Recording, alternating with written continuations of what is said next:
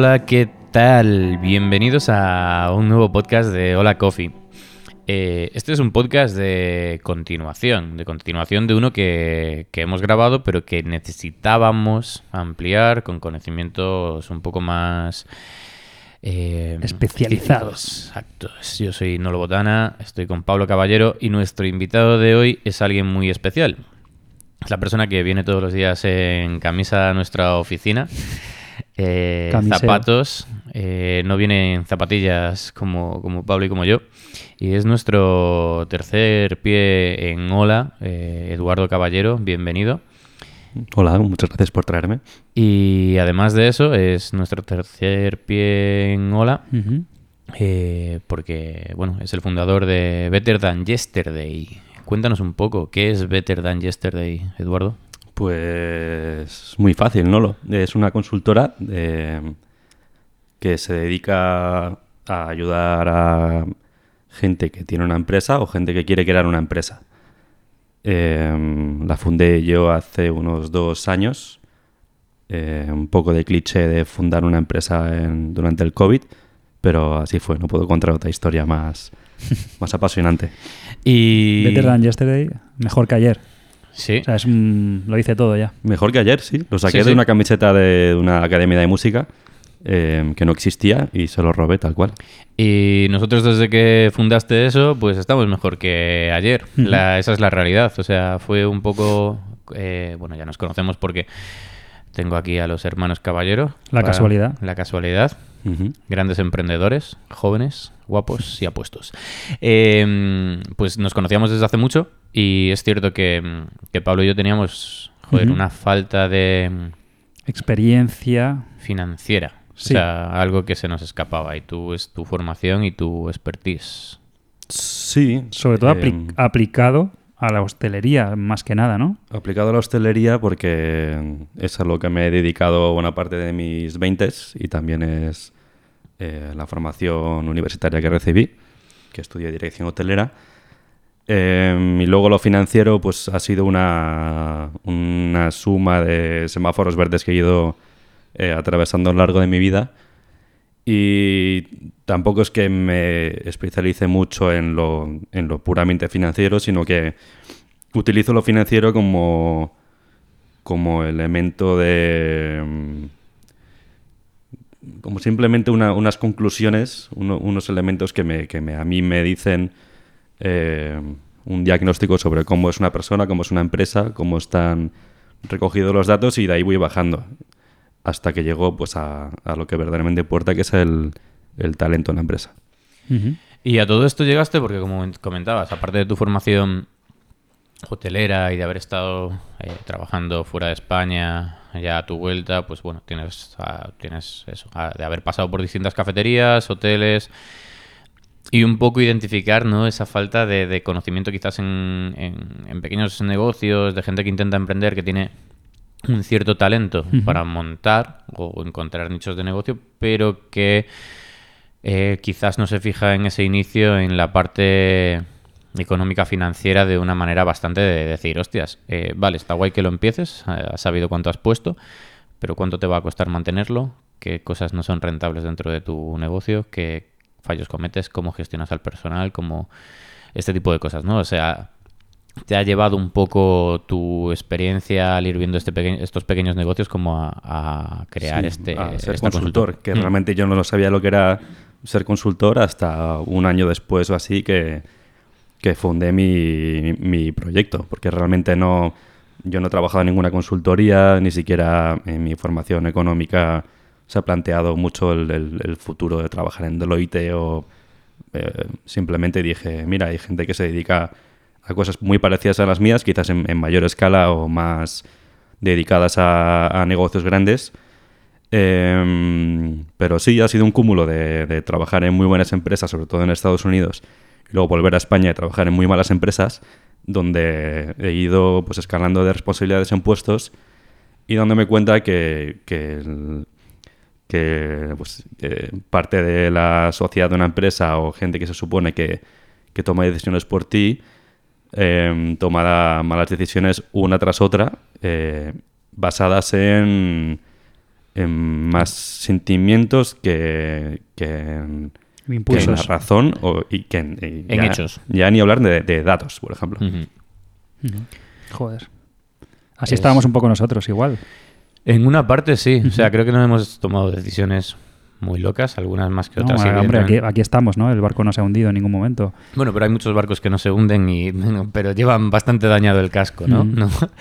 Em, es- sí, quería profundizar un poco más porque creo que es bastante interesante que nos cuentes un poco cuál es tu experiencia, porque sí que puede que hay gente que esto lo esté planteándose como una carrera, el ser consultor, y parece que solo existen las eh, consultoras, las Big Four, el trabajar en una gran empresa con gente majísima, llena de luz, pero igual hay otro, eh, otro camino, ¿no? Y a mí sí que me gusta un poco mm, cómo has hecho, cómo has llegado todo este camino sin tener que... O sea, a ver, yo no lo conozco tampoco desde dentro cómo es trabajar en esas grandes empresas, pero la mayor parte del eh, comentario que recibo de esa gente es que acaban hartos y que no les gusta nada ese ambiente y acaban saliendo y montando otras cosas.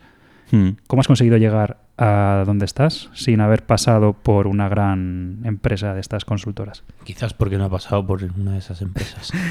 Sí, es un poco lo. O sea, el- esto es bastante común en, en bastantes ámbitos de la vida, yo creo. Por ejemplo, puedes tomar eh, el- la autopista rápida de ser profesor de filosofía estudiando eh, todo un temario de posiciones de filosofía y, y simplemente dedicándote veintipico años a enseñar filosofía a chavales.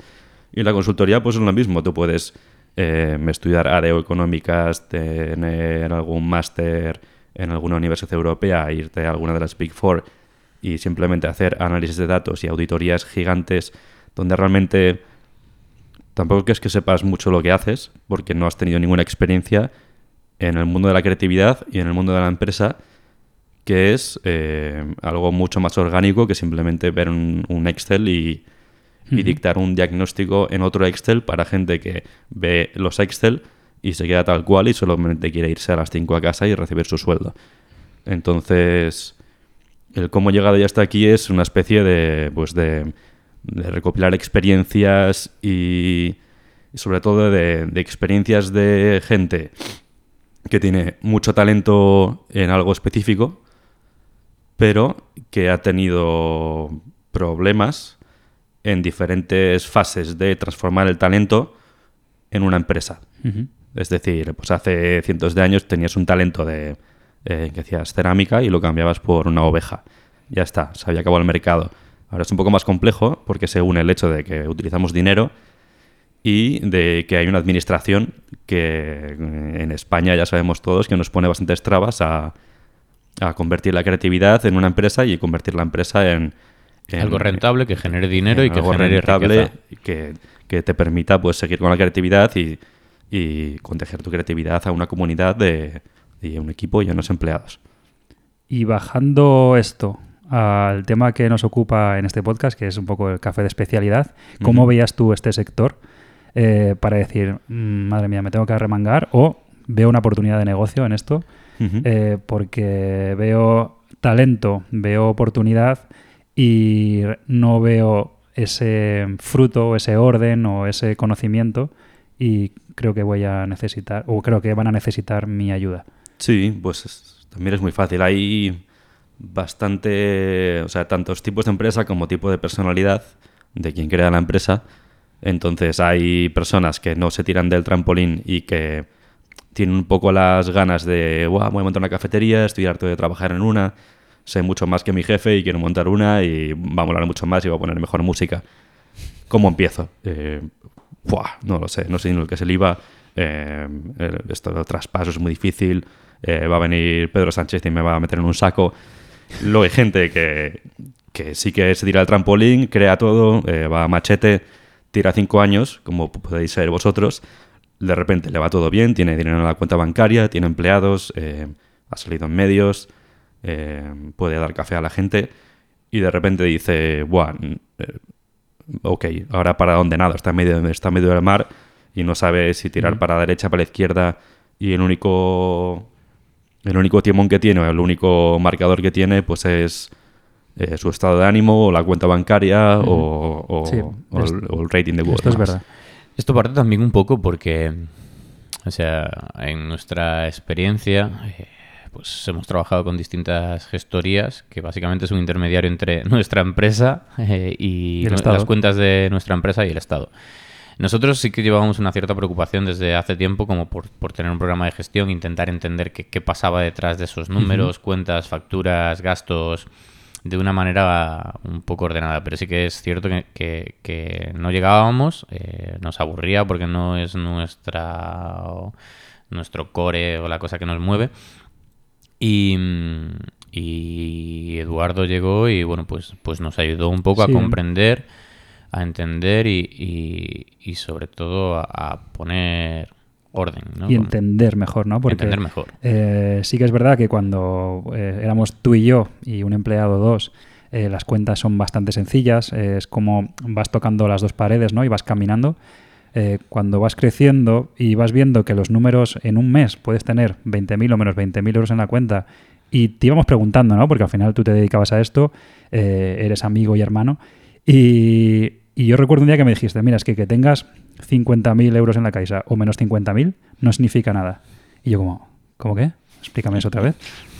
Y claro, poco a poco nos vas explicando, nos vas haciendo entender eh, cómo fluctúa el año, los meses, la- las semanas, todo. Y claro, esto nosotros nunca lo aprendimos. Nosotros aprendimos de café, aprendimos a montar nuestra cafetería, aprendimos a tostar. eh, pero claro, Y a lo llevar una otro es- o sea, esto, eh, los planes de negocio y, y, y- y P&Ls y, y todo esto no, no entraba dentro de nuestro vocabulario y era como, como no, no, no meter nada por ahí. Números, porcentajes que decías, mm, ¿what? Y ya llega un momento en el que la responsabilidad es bastante grande. O sea, la responsabilidad de quedarte tú mismo como persona con un pufo, eh, tener muchos empleados a los que les puedes de un día para otro joder la vida. Hmm. Entonces llega un momento en el que te empiezas a asustar y nos vino muy bien tener esta ayuda eh, externa. Y o- después de unos sustos también con alguna Sí, gestoría. hay y que sustos que si alguien alguna vez nos quiere preguntar por ahí cuando nos vea, eh, podemos no recomendaros unas cuantas gestorías. Em, pues un poco con todo esto y sobre todo que, que- que Eduardo estaba ahí como a mano siempre, siempre que aparecía por Madrid o Pablo se encontraba con él en casa, siempre había como un poco de conversación ¿no? y era, era como desde ahí salía el vínculo y sobre todo porque él también estaba, tiene la experiencia de haberse movido en, en alguna que otra cafetería de especialidad dentro del equipo y, y de ver realidades como completamente distintas, ¿no? O sea, esa parte un poco te fue cuajando a decir, hostias, mi conocimiento y el aprendizaje que tengo viendo esto, pues aparte de identificar un nicho mercado, ¿no? Como es el de café de especialidad que viste que se estaba creando, que en otras ciudades eh, europeas y estadounidenses ya, ya era un, un negocio y dijiste, ¡Ey! Ojo, que aquí hay mucho loco que le mola esta movida, pero que no sabe cómo lleva la cartera. Sí, y no solo en el café, sino en, en muchos, Muchos ámbitos, ámbitos creativos en los que eh, pues, de alguna manera tome la decisión de no solo ayudar dentro de una empresa como director general, sino eh, poder ayudar a mucha más gente como consultor y aprender de mucha más gente. Entonces ahí se abrió mi mente y, realmente descubrí el mundo de la consultoría, que es ir aprendiendo con cada colaborador, cada cliente que tienes. Eso va sumando a tu propia experiencia y al, y al cómo has afrontado cada problema o cada preocupación o cada, o cada alegría y eh, aportarle toda esa experiencia a cada nuevo cliente que vas teniendo. Porque es cierto que contigo, o sea, antes lo mencionabas, ¿no? Eh, no es este curro de consultor de estoy en mi oficina, analizo tablas de Excel y, y veo, veo datos. Es más integral.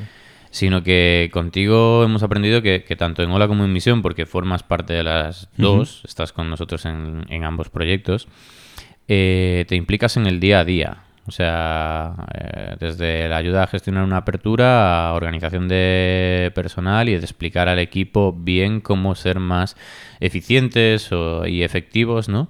A la hora de crear horarios o incluso ayudar a la hora de, de escandallos y, y no poner precios sin razón porque el vecino de al lado tiene el café a- y el croissant a tanto, sino, sino que todo tiene que tener una lógica, ¿no? Sí. Eh, a mí lo que me gusta es eh, poner las manos en la masa. Eh, ya no solo porque yo considere que es mejor para las empresas o para mis clientes, sino porque a mí es lo que me da la felicidad. Yo detrás de un ordenador, a mí me gusta analizar, a mí me gusta investigar y leer, pero eh, No solo eso. no solo eso, sino que comparto con mis clientes el, el hecho de que nos gusta eh, la acción y ver los resultados y, y yo me alegro igual de los resultados que, que mis clientes y los considero algo que hemos conseguido entre, entre todos. Bueno, y mm, así para que la gente lo entienda bien, eh, en, en Hola Coffee y en Misión, ¿cuál es tu ámbito, cuál es tu trabajo?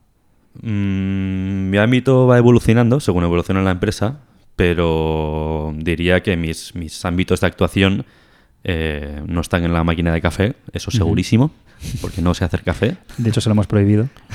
Sí, porque sí, al final ah, no- no. si no se limpia la máquina no se puede hacer café. Hay dos personas Todos que lo sabéis. prohibido.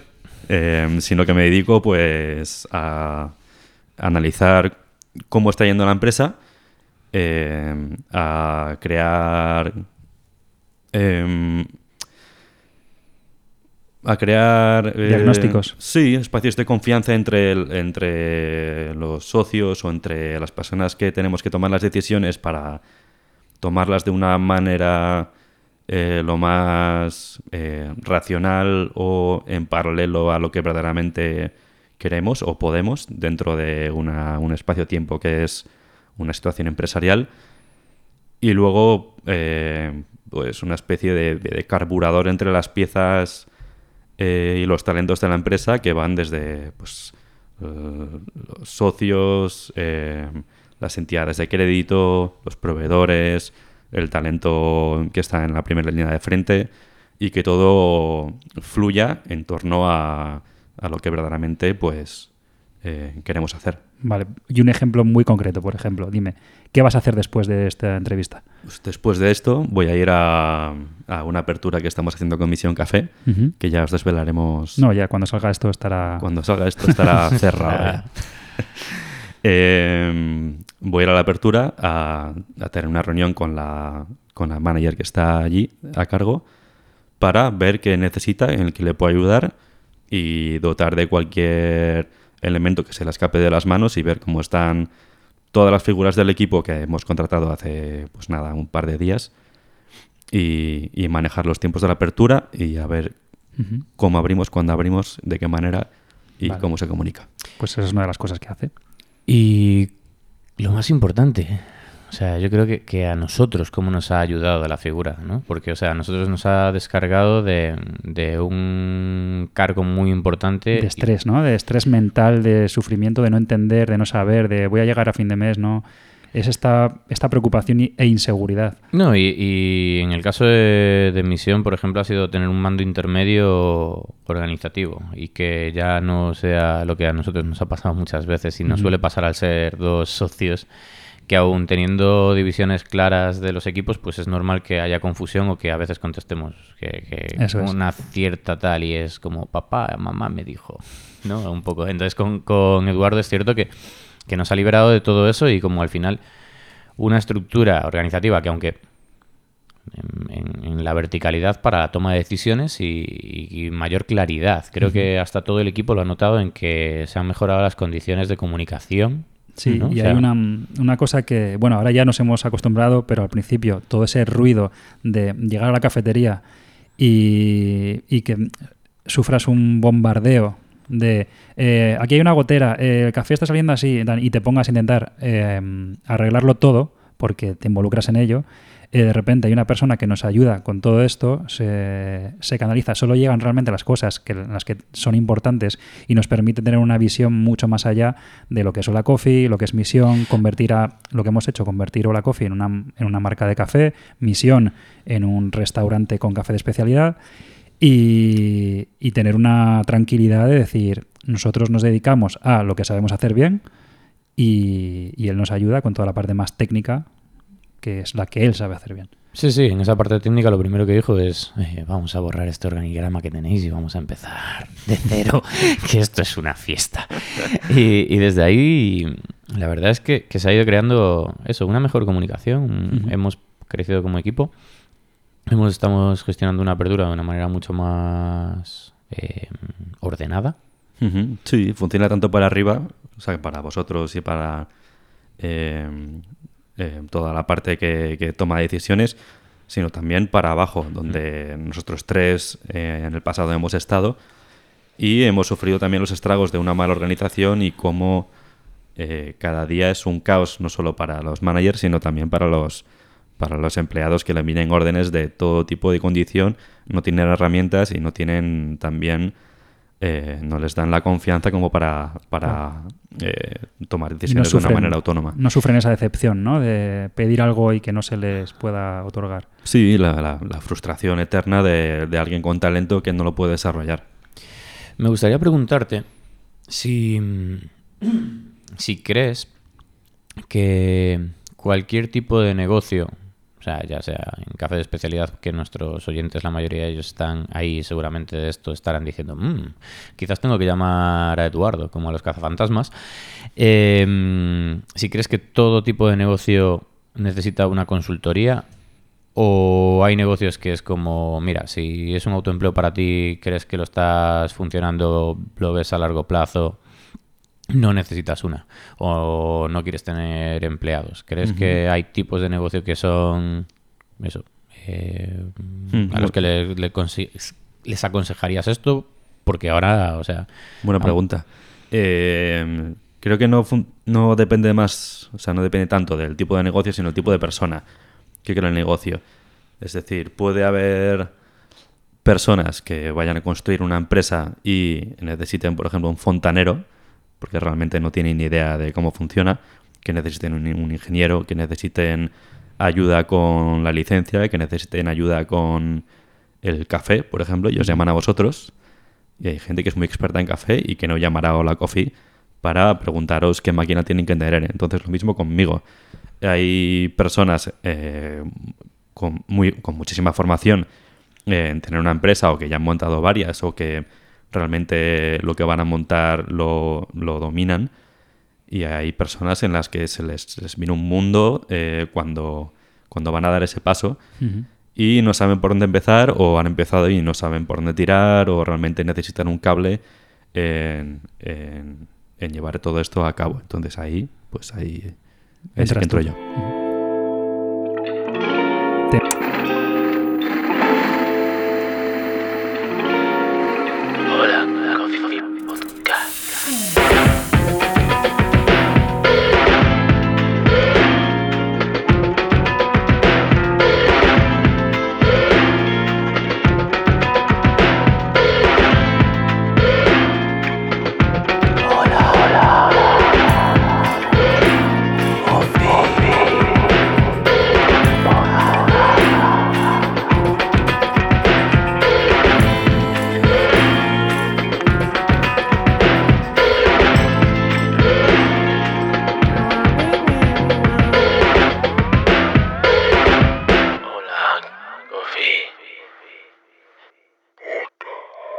Hemos traído aquí, te hemos invitado, porque cuando hicimos esta ronda abierta en, las redes de preguntas y respuestas, eh, es bastante curioso como la mitad más o menos de las preguntas no iban enfocada- enfoca- enfocadas tanto en aspectos técnicos de café, maquinaria eh, y tal, ¿no? sino que muchas iban enfocadas a emprendimiento, a, nuestra empresa, a la experiencia eh, que hemos tenido en este camino, más enfocadas en, en- en empresa que en, que en la parte más técnica de café.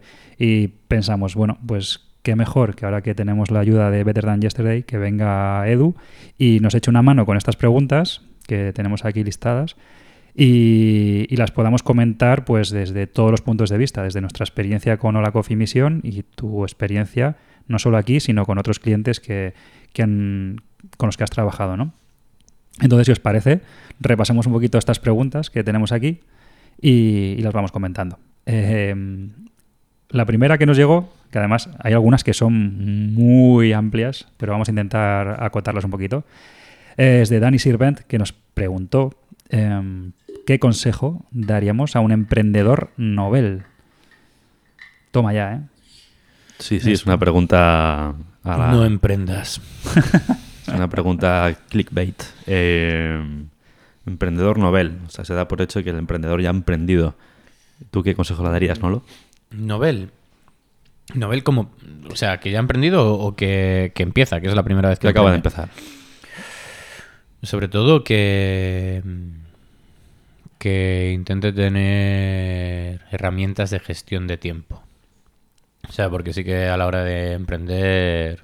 eh, eh, o sea, que cree, que cree un pequeño espacio de seguridad para, para pensar en él y en su bienestar. Exacto, porque Por- eso va a mejorar que las horas que esté trabajando sean mucho más Sí, productivas. ya no es más a nivel pasta desatar, es en plan asegurar la salud mental, porque creo que es muy necesaria a la hora de emprender. 100% y de te- acuerdo. es, es como un tsunami, o sea, te viene así. Y es que eh, muchas veces oigo en entrevistas así a, a emprendedores o a empresarios que han tenido una empresa de éxito, eh, como que dan- dicen con mucho orgullo, no, yo es que dedicaba 19 horas al día a esto, eh, sábados y domingos y no sé qué. Yo digo, joder, yo no lo- o sea, eso es un tema para estar orgullo, orgulloso. ¿Sabes? Yo creo lo, que- lo realmente para estar orgulloso es decir, dedicaba 8 horas al día y he llegado al éxito. Sí, es, es- es un. Hemos llegado a un debate también gigante. El hecho Sí. de. de si. de, del- de la. de la fábula del siglo XX española de ser un currante y tener que echarle muchísimas horas para que directamente en paralelo conseguir la fortuna.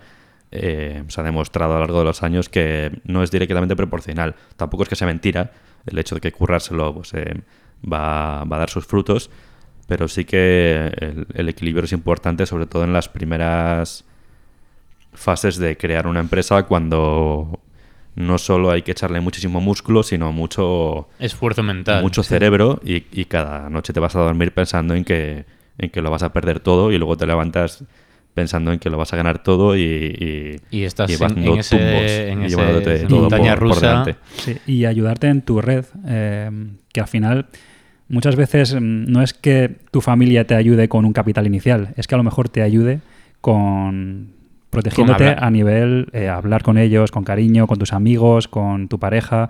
em, Con tu consultor. Sí. no, porque, eh, por ejemplo, escuché al, a, a René Redzepi, el de Noma, que le preguntaban que, mm, cuál era una de las claves de haber llegado a ser pues, uno de los cocineros más importantes de, pues, de la historia. ¿no?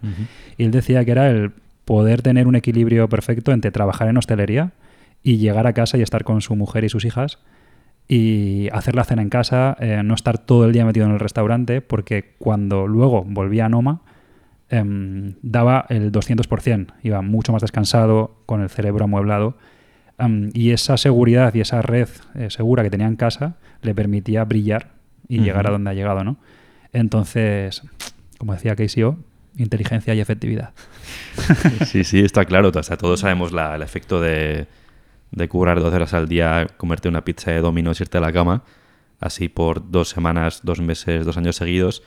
Y el efecto de, pues, de currar unas horas muy intensas en el día y luego irte a surfear o irte a nadar, si estás en Madrid, eh, y volver y realmente, pues en, en lo que son 24 horas del día, si tiras tres currando, ya has hecho lo que harías antes en dos semanas, Sí, mucha de más hecho, claridad mental. De hecho, cada vez se habla más de, de- bueno, hay mil y una teorías, ¿no? De, de 20, 20, 20, 60, 10, de currar 60 minutos muy a tope, descansa 10, porque al final ese descanso te va a hacer ser un poco más efectivo. Evidentemente, si pasas horas y horas y horas, pues, pues Claro. hay un momento en el que tu cabeza no funciona al mismo ver, ritmo. que luego cada uno es como es, ¿no? Y funciona mejor de una manera o de otra, pero el- Sí, los te- excesos... En la mesa tenemos a tres ejemplos los, completamente diferentes los- de, funcionamiento. los excesos estos de...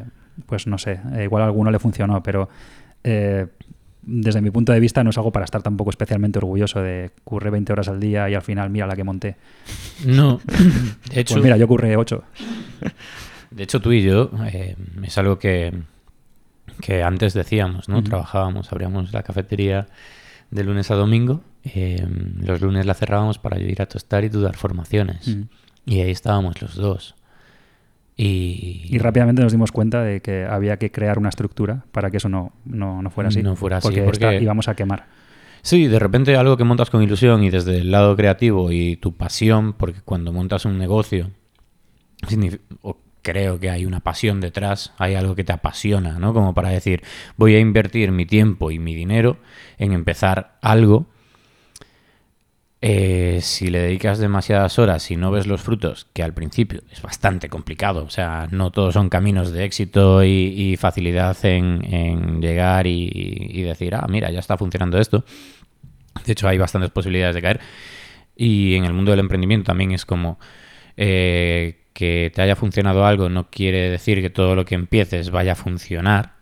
Entonces, estar preparado con descanso y con para, para este estrés mental, este estrés físico y la frustración que supone no llegar a objetivos que tú en un momento te, te planteas, Mm.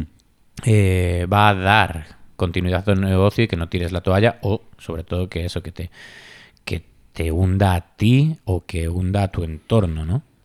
Y aparte que, o sea, volviendo al emprendedor novel, eh, aunque, aunque sea novel, eh, tiene que tener mucho espacio en la cabeza para reflexionar y también eh, buena actitud para, para relacionarse no solo con sus potenciales compañeros de trabajo, empleados y demás, sino pues para relacionarse con los proveedores o con los clientes o para tener un camino un poco más llano, sobre todo al principio, que suelen venir curvas. Sí, y que no aparezca ahí un ramalazo de que al final te va a perjudicar. Eso es. Pues eh, Dani, ese es nuestro consejo para ti. Siguiente pregunta tenemos de Alberto Lancha. Que no... Bueno, pero esa la he respondido yo, o sea, No, pero hay yo- alguna, creo que todos estamos un poco de acuerdo, hemos Sí, llegado a sí, un consenso. tampoco aquí. le vamos a dar mil vueltas, Bueno, 20 y consejos. Hay sí. otra, otra cosa que a veces veo mucho también con toda esta burbuja de las startups. eh, es en plan, tengo que emprender, tengo que emprender con algo, tengo que... Y no, no. O sea, en plan, busca algo que te gusta. Eh, no en plan busques el hueco a todo y estés obsesionado con el emprender por emprender, sino dedícate a algo que te gusta, que va a ser mucho más fácil que eso funcione que no, no sé. Eso es mi opinión. Sí, hemos abierto aquí un pequeño melón. melón, pero, pero sí, eh, sin duda, dentro de nuestro ámbito, tanto de vosotros como yo, que, que suelo evitar, y hasta ahora lo he conseguido, eh, asesorar a negocios puros que se dedican a hacer crecer el dinero, como por ejemplo el sector del real estate o, que sé, compra-venta de petróleo, eh, a, a mí me aburre muchísimo. eh, y es algo que ninguno de los tres aquí somos expertos. Entonces, dentro de que nosotros somos expertos, que es emprender una dentro de una organización, una empresa eh, un poco más sólida, sí que es importante que lo que hagas, pues, te haga feliz. Eso es algo que parece obvio, pero que es muy fácil olvidarlo cuando van pasando los días y te vas metiendo dentro de las eh, pequeñas cosas del día a día de la empresa y de lo que te puede hacer resonar en el cerebro, eh, tener un espacio de reflexión, no digo diario, pero sí que bastante común y eso ayuda mucho lo que hemos dicho antes de pues, hacer deporte o cuidar o, ver- o estar con la familia o estar un poco fuera de- del ámbito laboral para eh, reconducir un poco por qué empezaste la empresa, qué es lo que querías conseguir y realmente si estás contento y te gusta lo que haces. Así es. Pues nada, Alberto Lancha nos preguntaba que sobre el marketing y el diseño, eh, la importancia que tiene en, en emprender. Yo como ex diseñador, que nunca acabó, eh, o sea, todo depende. Emprender creo que a- al menos a mí me sirve pensar en, en- en los conocimientos que adquirí en la carrera como, como, como el proceso de diseño, ¿no? Y a la hora de llevar o de montar un poco eso, como llevar un- una estructura proyectual de por qué haces las cosas y preguntarte ciertas cosas a la hora de emprender, ¿no? ¿A quién va dirigido esto? ¿Estoy haciendo algo para mí? Porque si haces algo solo para ti, es- va a ser bastante difícil que, que resuelvas una necesidad de un grupo que va a generar negocio. Entonces, si ya es más gente como tú, pues identificas, ¿no? O sea, emprender siempre tiene que, resolver una cuestión. O al menos para mí, eh, el proceso de diseño, el, pro- el proceso proyectual. eh, Pablo tiene formación también de, de arquitecto y hay, hay como resolver un problema. Emprender tiene que resolver un problema. No sé si tú estás de acuerdo, Eduardo. O sea, que, que parte de esa necesidad, o al menos yo lo veo así. Sí, incluso hay eh, teorías y definiciones del marketing que también es todo lo que hay que hacer para resolver un problema de un cliente o resolver la necesidad del cliente. Entonces, sin duda, estoy de acuerdo. Y más allá, el diseño ya llevado a nivel eh, ¿De la empresa? estético. No, no tanto de crear empresa, sino a nivel estético. No, no de diseñar una empresa, sino de diseñar un local, de diseñar una, un packaging, de diseñar ah, cualquier eh, producto. Sí. Pues yo creo que, que hoy en día, o sea, esta discusión la teníamos cuando, cuando montábamos sola por primera vez, ¿no? De implicar arquitectos a la hora de elaborar tu local. Eh, al final nosotros acertamos bastante en, en involucrar a los Carbajo hermanos. eh, primero, porque sabemos hacer lo que sabemos hacer, identificar tu... tu- Sí, pero llegamos hasta un punto, ¿no? llegamos hasta un punto, ¿no? Y, y en esa parte como hay una necesidad estética y hay Obvio, aparte y cada día más. y funcional. O sea, muchas veces eh, re- resolver soluciones espaciales y, y estéticas, o sea, que, que, que la forma siga la función, pues, pues es algo necesario. Y muchas veces cometemos errores por, por pensar que lo podemos hacer o por falta de presupuesto y creo que guardar un- una pequeña parte de eso o contemplarla a la hora de montar Para, algo unos, para unos buenos arquitectos. sobre todo si vas a tener un local de cara al público. Incluso, te digo, algo como, como una oficina, ¿no? Eh, una pequeña oficina, distribuir un poco bien, si... O de pensar cómo generar los espacios para estar de una manera cómoda y los flujos de gente y por donde se mueve, pues es que es necesario. O sea, diseño ahí y a más a nivel marca. A nivel marca, pues es, que es la manera que vas a presentarte al mundo. Cuen- por favor, cuenta con profesionales, ¿vale? Porque incluso nosotros, que sí que tenemos un pequeñito background en este ámbito, eh, lo hemos hecho con eh, temas de diseño gráfico, fotografía, arquitectura, eh, porque al final tu visión es muy limitada y la de los profesionales es que están todo el día trabajando con esto, mezclada con tu gusto, van a, van a dar algo mucho, un fruto mucho más amplio y más grande que si lo haces tú directamente con tus directrices. Y mm, pues, ¿te acuerdas cuando hablábamos muchas veces, joder, a nosotros lo que nos gustaba, a ti te molaba el rollo, en plan, hacer una cafetería más eh, con rollo motos, eh, tatuajes, eh, rock and roll y tal, pero mm, igual no, o sea, no, es, no es una cafetería para ti. Entonces vamos a buscar cuáles son tus gustos con, y Ya, no, am- eh, ampliarlos o sea, con de marcas otra que gente. veíamos en, en Londres que decías, Ujú. joder, me abriría esto así. Y de repente es como, ¿en serio esto funcionaría en Madrid? ¿Hay el público necesario? Claro. Y poco a poco tú y Pero- yo fuimos filtrando mucho a decir, ¿qué, qué necesitamos? ¿Dónde nos encontramos cómodos? ¿A qué sitio iríamos? ¿no? Ujú. Es- Pero vamos, que la, la- la pregunta de la importancia del marketing y el diseño es muy grande porque es lo que atrae a la gente. Pero luego está realmente tu papel de mantenerla con un buen producto, servicio, Sí, con eso, calidad. eso sin duda. O sea, aquí no hay mucho debate. Eh, marketing y diseño, sí, es, es, es importantísimo.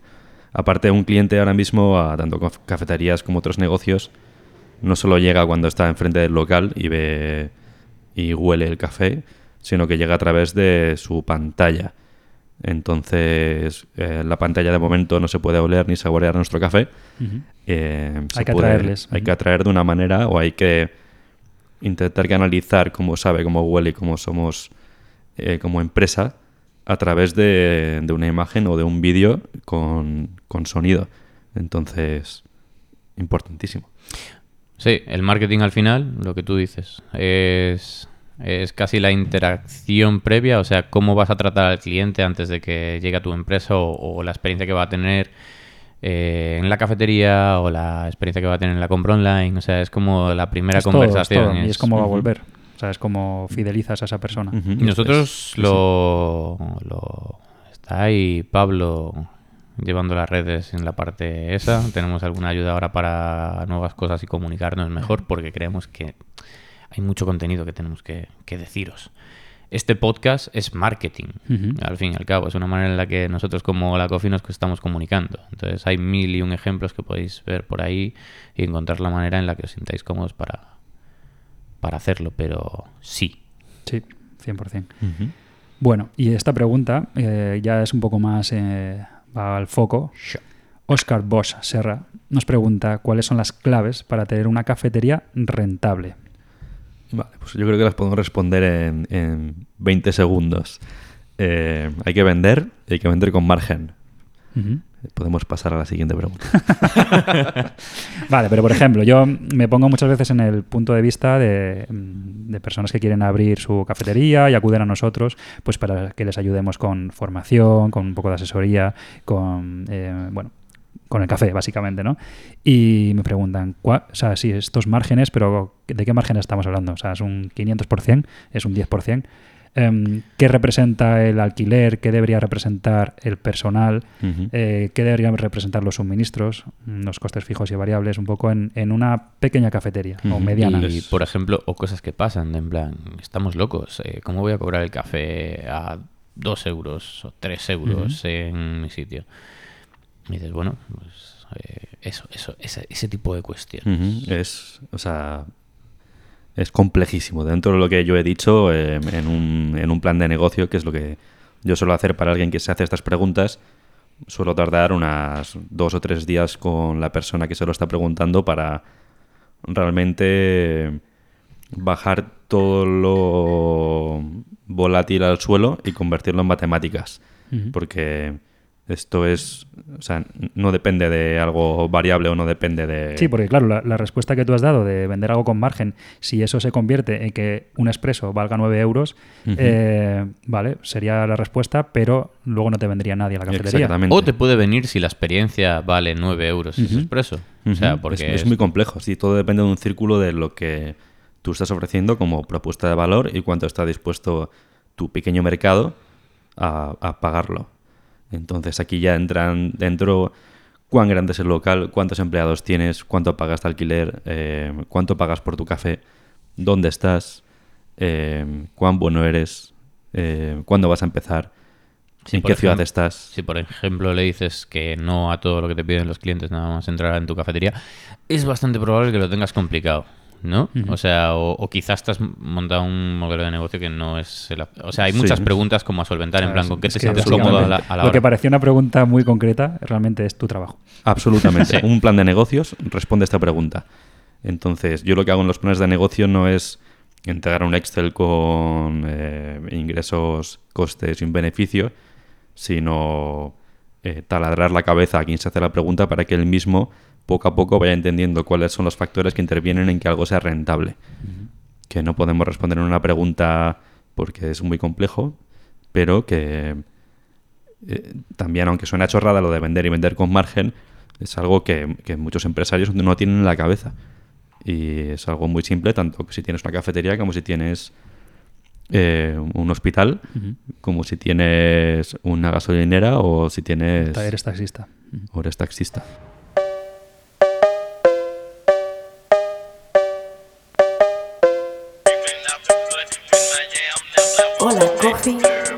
Yeah.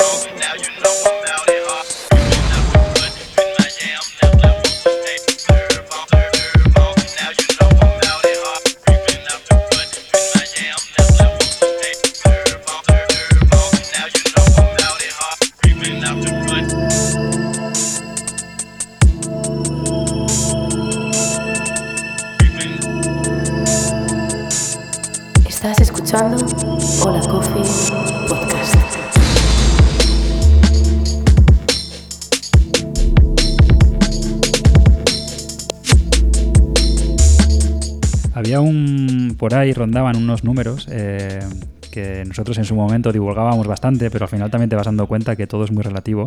Que era que una cafetería tenía que tener un alquiler por debajo del 15% de, de lo que es la facturación, un coste de personal por debajo del 30%, Ujú. y el resto, bueno, ya son más variables de producto y tal. Pero luego llega el 2022 y dato curioso, que en el mes de julio y agosto ya hemos pagado más de electricidad que de alquiler en todos los locales.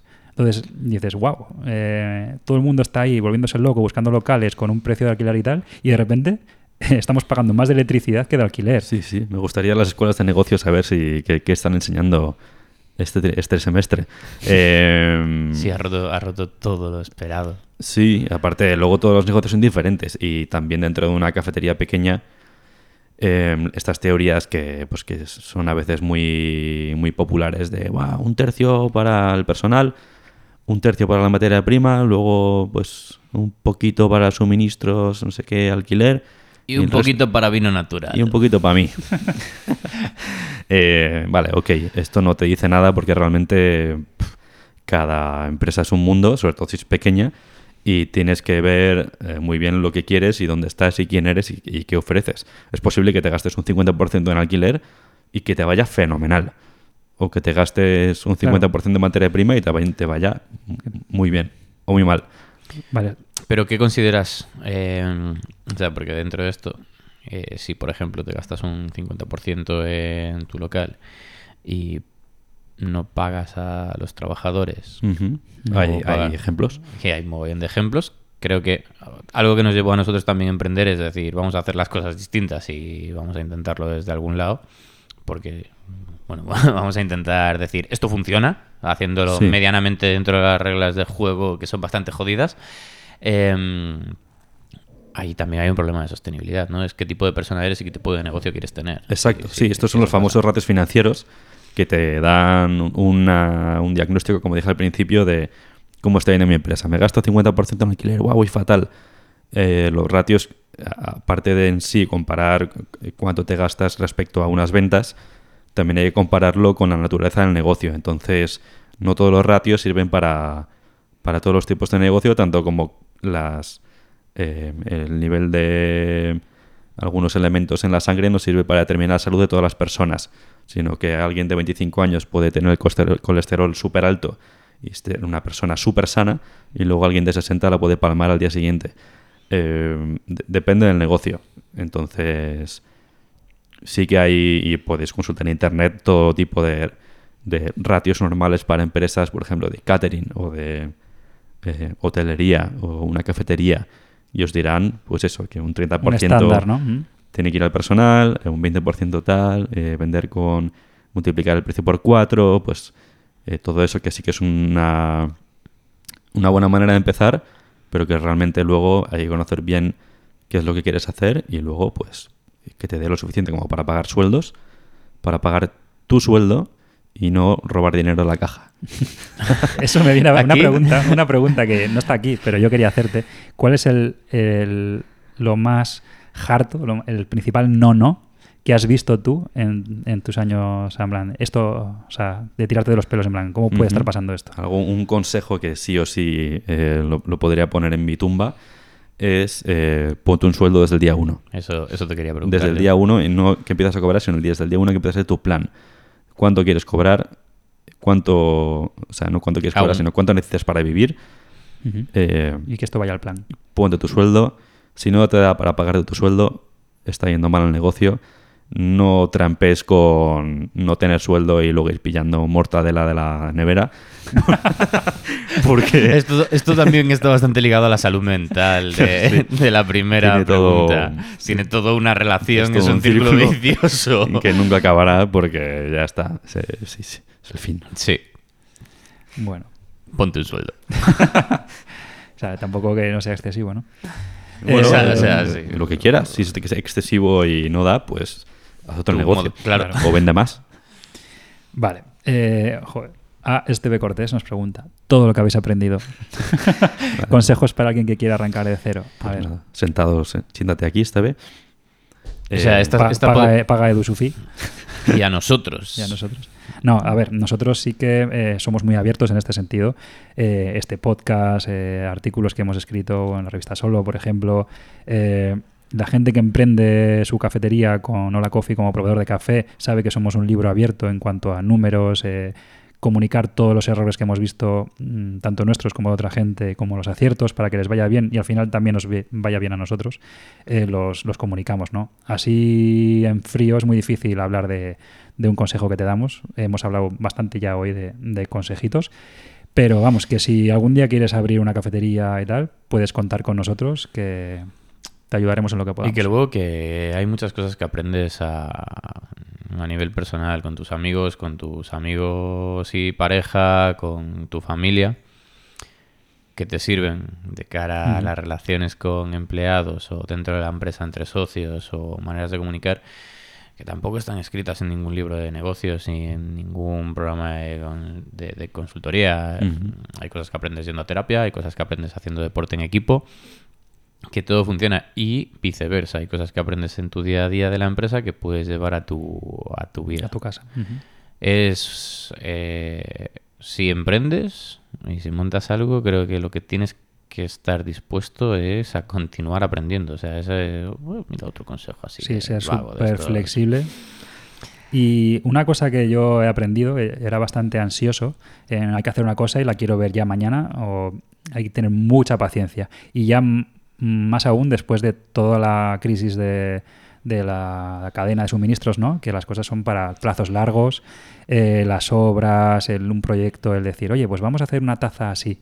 Eh, no la vas a ver ni mañana, ni dentro de una semana, ni dentro de un mes. O sea, probablemente ahora septiembre, igual para Navidad la tienes, pero son plazos muy largos y yo que de general era como, quiero hacer algo y tenerlo ya, esta, este aprendizaje ¿no? de ampliar tu paciencia y tal es algo que...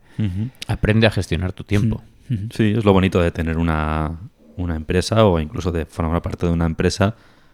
El hecho de que no solo aprendes procesos y, y te vas para casa y sigues igual, que quizás si haces eso, pues deberías replantearte la empresa donde trabajas, sino que vas creciendo como, como persona y vas trabajando tu inteligencia emocional, que si cada vez que vas eh, sumando responsabilidad en una empresa es cada vez más importante y ya los líderes de una empresa, eh, la inteligencia emocional creo que es condición sine qua non de, de- de poder llevar una, un buen día a día y sobre todo un buen largo plazo. Genial. Y la última pregunta nos la lanzaba Cristian Povedano, un saludo, Cris, eh, gran amigo de Barcelona, eh, que nos pedía que hablásemos de- del artículo que publicamos en, pues yo qué sé, 2018, creo, en, Sol, en la revista Solo número 3, Ujú. que era de nuestra experiencia de, de abrir Hola Coffee y lo que habíamos aprendido, ¿no? Claro, aquí cuando hablábamos de esto, eh, llevábamos un año, año y medio de Sí. experiencia con Hola Coffee. Yo creo que más que hablar de esto, deberíamos hablar de lo que ha pasado desde entonces y si ha cambiado algo, ¿no? Y así es, o sea, lo estábamos mirando con mucho cariño porque es, es, es como ver esas cartas a los Reyes Magos que escribías cuando eras pequeño, em, en las que hay muchas cosas en que hoy las ves, la importancia sigue teniendo, hay muchas cosas que siguen teniendo la misma importancia. Por ejemplo, hablábamos mucho de, de que para Pablo y para mí eh, el expertise, o sea, el conocimiento, el cómo habíamos llegado a, a- a ese impulso de montar una cafetería nosotros en 2017 eh, era, era también un- Hombre, una garantía de tener, o sea, una seguridad de que las cosas funcionasen mejor. Exacto, Pablo y yo llevábamos una trayectoria bastante pero en, larga. este, en este tiempo también ha abierto mucha gente sin Sí. tener experiencia en café de especialidad o en hostelería y les ha ido muy bien también. Sí, exacto. O sea, para nosotros en aquel momento es que se estaba generando lo que era el café de especialidad y, y nosotros a donde, donde estábamos, donde nos posicionábamos, la manera en la que comunicábamos, eh, queríamos, queríamos eh, eso, transmitir unos valores que eh, diferentes a lo que estábamos viendo. Sí. O sea, y de los sitios donde habíamos trabajado, creíamos que había un, un nicho para, para hacer algo diferente Y- dentro del café de a- especialidad. en ahora quien está abriendo sin esta experiencia mm, de llevar tiempo en el mundillo del café, por ejemplo, o de la hostelería, eh, yo creo que bien o son personas muy brillantes, que genial, pero eso es una suerte, o que se apoyan en partners y colaboradores, como por ejemplo en nosotros, en Hola Coffee. Eh, para las partes eh, más técnicas, pues el café, eh, para lo que hablábamos antes, para la parte financiera, pues con un alguien que le lleve esa parte, para el diseño y la arquitectura, pues con profesionales. Para quien Ah. edite este podcast, por ejemplo. Exacto. O sea, Mira, simplemente... la- una, una reflexión. La primera temporada del podcast la editabas tú, Nolo, Ujú. y no sé si habéis notado que, aunque no lo hacía muy buen trabajo, Gracias, pero Pablo. no se puede dedicar a todo, esta segunda temporada está mucho mejor editada y suena más pro. Y esto es gracias a Picnic Studio que, oye, pues mira, les, les pagamos porque hagan este trabajo, que lo hacen mucho mejor que nosotros, y al final eh, todo se todo vuelve, ¿no? La cosa va de rodearse de buena peña. O sea, con amigos, con socios, con el equipo Sí, eh, y con, con los partners estratégicos. Eh, Ujú. Trata bien a tus proveedores, porque esto es algo que se ve de la vieja escuela de, de mucha gente, sobre todo en hostelería, de tratar a tus proveedores como si fuesen tus esclavos. Y, Bueno, hay escuelas y escuelas, o sea, es como, hay un punto que es curioso, a veces pasa, ¿no? Cuando que tiendes en esta cultura de esfuerzo y del rendimiento económico y de bajar costes, de apretar a veces a, a proveedores, lo hablo desde la perspectiva también de ser uno, em, por, porque quizás hay otros defectos en tu, en tu modelo de negocio, ¿no? Y, y vas justamente a apretar don- la tuerca que no es y que la apretas, la apretas, la apretas y de repente esa tuerca rompe y pierdes un pie bastante importante o una pieza bastante importante. Súper importante porque en hostelería, aparte, eh, tanto en café como en hostelería, que a veces se nos va un poco la olla y, y quizás tenemos algún aire de grandeza con el café de especialidad, hostelería, gastronomía. No dejamos de ser eh, transformadores de una materia que ya existe, tanto el café como la cocina, como la hostelería es darle al producto una forma y un servicio. Entonces, para nosotros los proveedores es algo más allá que simplemente una compra de, de una materia, sino es, es lo que el cliente se va a llevar a la boca. Así que eh, esta vieja escuela que tú decías de apretar el margen, de apretar los proveedores, tratarlos como un malabar financiero de pagarles lo más tarde posible, que todavía se sigue viendo, pues quizás hemos ido aprendiendo a lo largo de los años que, que no es la mejor manera. Eh, esto además lo escuchábamos eh, no hace mucho y lo mencionábamos porque bueno, en el mundo del café ha habido una subida considerable del precio de las materias primas, aparte del encarecimiento de la energía, que ha repercutido en, el café que consumís. O sea, quizás no lo habéis visto subir demasiado, quizás lo veáis subir eh, en algún momento si esto se mantiene por anomalías de, a las que veníamos estando acostumbrados. Bueno, Y escuchaba- el café y todo, ¿no? Sí, y escuchábamos en un podcast de, de ciertos mercados en otros países más maduros que, que el mercado de especialidad en España y, por ejemplo, un- en- la entrada en una lucha de precios hacia los proveedores, ¿no? Em, y esa bajada en el precio de- del producto que compras, al final eh, llevaba a que no se ofreciesen los mismos servicios. Claro, o sea, es que no hay nada gratis en la vida. Te bajan el precio del café, pero a lo mejor si tienes un problema no puede venir nadie a arreglarte eh, ese molino que se ha atascado o a formarte a una persona nueva que se ha incorporado a la cafetería. Entonces, bueno, pues ahí, ahí tienes, eh, puedes viajar con low cost o, en business. Sí, quizás nosotros, o sea, Cristian cuando preguntaba ese artículo de, de, en la Solo de en 2018 y qué pasaba ahí con la cafetería, de 2018 a ahora pues somos un tostador, que aunque antes tostábamos de manera nómada, pues ahora tenemos nuestras instalaciones y, y somos más un proveedor, o sea, pero lo que hemos intentado mantener y seguir fiel a eso es un poco eh, esos valores y ese propósito que teníamos cuando abríamos la, la, la cafetería, ¿no? De ser alguien pues, pues bastante cercano, que facilitase mucho las cosas al público para descubrir el café de especialidad. Creemos que, o creo, no sé si tú lo compartes, Pablo, y Edu de manera externa viéndonos durante todos estos años y acompañándonos primero eh, desde, desde la barrera y ahora desde dentro, si como proveedores hemos mantenido un poco eso. O sea, lo aprendido y lo, lo mencionado en ese artículo, quizás lo hemos llevado también al servicio como proveedor, ¿no? Eso Eh, es. Sí, aquí cuando escribíamos esto eh, lo hacíamos desde un punto de vista de una cafetería, sobre todo. Y a partir, o sea, porque en ese momento éramos tostadores nómadas. eh, nuestro principal eh, negocio era tener una cafetería en Doctor Fourquet y otra Misión Café que está en Calle de los Reyes.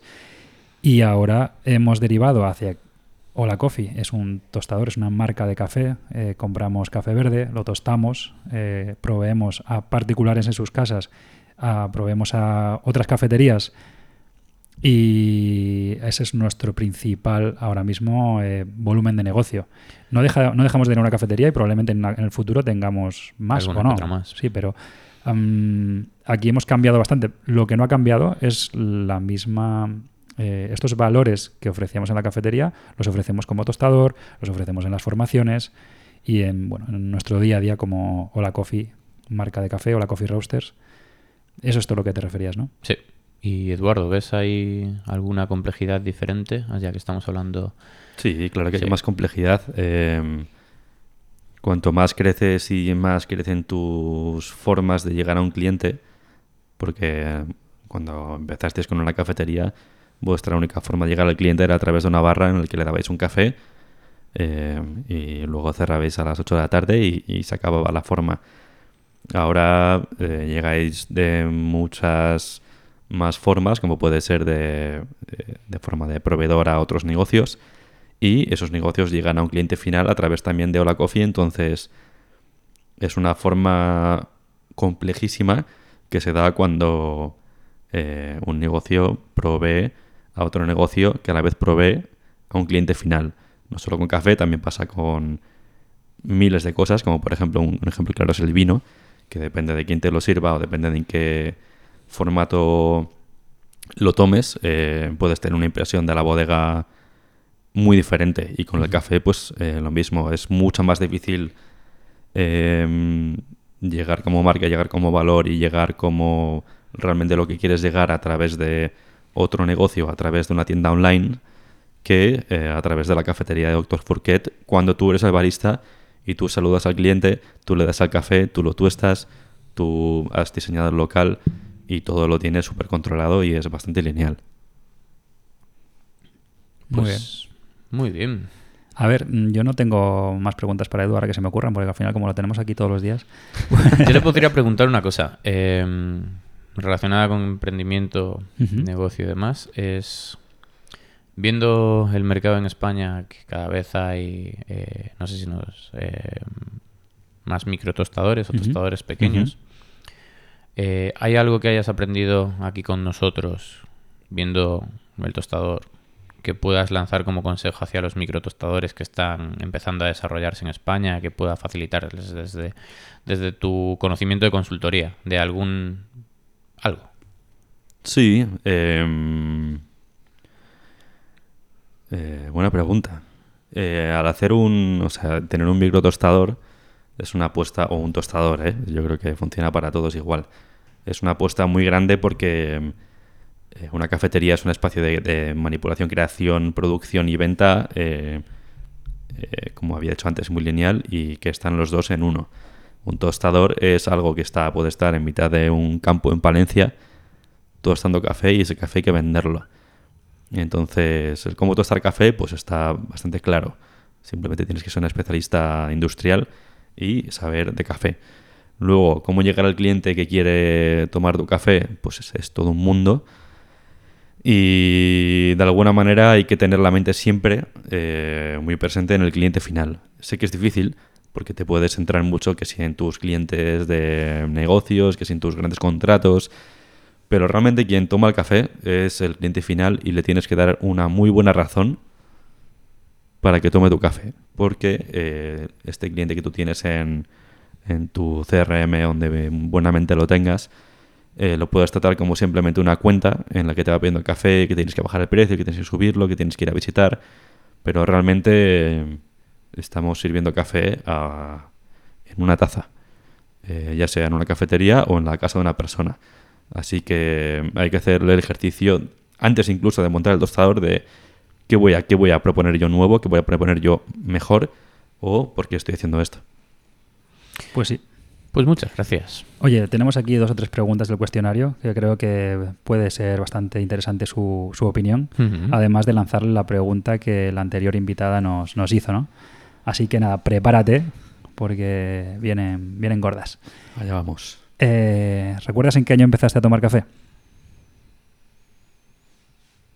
Mm, ¿En qué año de mi vida? ¿Café Muy o pronto. café de especialidad. Café, no, café de especialidad. Ah, café de especialidad. Sí, porque tú eres un veterano del café de especialidad. Sin duda, sí. Como consumidor. Como consumidor, sin duda. Y nunca he pesado el café.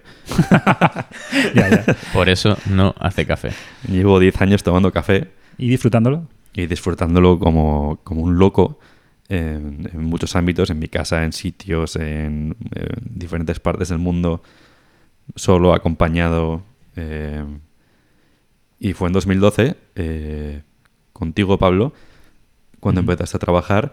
Y, y me acuerdo de una llamada que me hiciste porque yo estaba estudiando dirección hotelera y me preguntaste qué tipos de café había. Porque yo en- tenía una entrevista de trabajo para- de barista. Ajá. Y dije, a ver, Edu, ¿qué tipos de café hay? Y yo creo que Eh, fue el, el único, el último día en mi vida donde yo sabía más que tú de café. y yo tenía 20 años. Eh, ¿Y recuerdas cuál es el café más especial que hayas probado en este tiempo? Uh, qué buena pregunta. El café más especial. Que no significa el mejor, ¿eh? Es lo de No, no, a lo mejor yo no tengo ni idea. Uno que diga, joder, tengo recuerdo de este café que me tomé en Seattle, tal, o yo qué sé, en, en mi casa de Torre la Vega. Mm, Yo me re- recuerdo el... O sea, no, no- Mira, esto es un gran ejemplo de que el café no es solo sabor, sino todo lo que le rodea. Eh, recuerdo un café en Seattle, sí que me tomé en Stumptown. eh, y, y para mí aquello, o sea, era, eso era el año 2013. Eh, en España estaba justo empezando el tema del café de especialidad y yo tenía una tremenda vaga idea de qué era esto. Para mí era como una moda pasajera en España, como tantas otras. Y de repente fui a un país y a, sobre todo a una ciudad donde eso era casi como... como Una el- religión. Una religión, sí. Como las cañas en España. Entonces ahí ya de repente fue como me empapé de, de, de todo lo que lo rodeaba. Y, y sí, sí, nunca lo olvidaré. Qué guay. Joder, qué envidia, ¿eh? que mm, otra mm, otra pregunta. Bueno, la pregunta que nos dejó. ¿Tú tienes algo que preguntarle? Que, que te veo con el, La- con el lápiz arriba. No, estaba simplemente Ah, con el lápiz arriba, Pablo, pero sí tenemos la pregunta Eh, de, sí, de- em, de nuestra invitada. Que Eh, no la tengo apuntada. Pero mm, decía. Sí, lo de como encapsular. que si tuvieses que encapsular un olor para llevarlo siempre contigo, a un, Es decir, o algo, un olor que tengas como que quieras llevar en la cartera y decir, "Mm, voy a oler esto ahora. ¿Cuál A ver, suena cliché, pero realmente eh, me gustaría llevar el olor del mar. Eh, absolutamente, por eso como muchísimas ostras. y erizos de mar. Muy bien, joder. A ver, cada uno con su, con su capsulita. Yo tengo que pensar en la mía todavía. Sí, ¿Tú, es que sí, hay muchos momentos. O sea, escoger uno es bastante jodido. Sí, la verdad que sí. Bueno, yo creo que hemos intentado solventar esas preguntas que nos queríais eh, hacer a nivel empresa y emprendimiento. Eh, de, de esta manera hemos aprovechado a presentaros a Edu, una pata importantísima en Hola Coffee Misión. Y ya sabéis que si tenéis alguna duda más, eh, estamos más que abiertos a, a ayudaros tanto a través de las redes, email o que vengáis aquí a vernos a la academia. Y con Edu lo podéis buscar a través de su web, Instagram o correo electrónico betterthanyesterday.es. Pues ahí lo tienes. Muchas gracias, Edu. Eh, muchas gracias, Pablo. Muchas gracias a A vosotros. vosotros, hombre. Ha sido un placer, como siempre.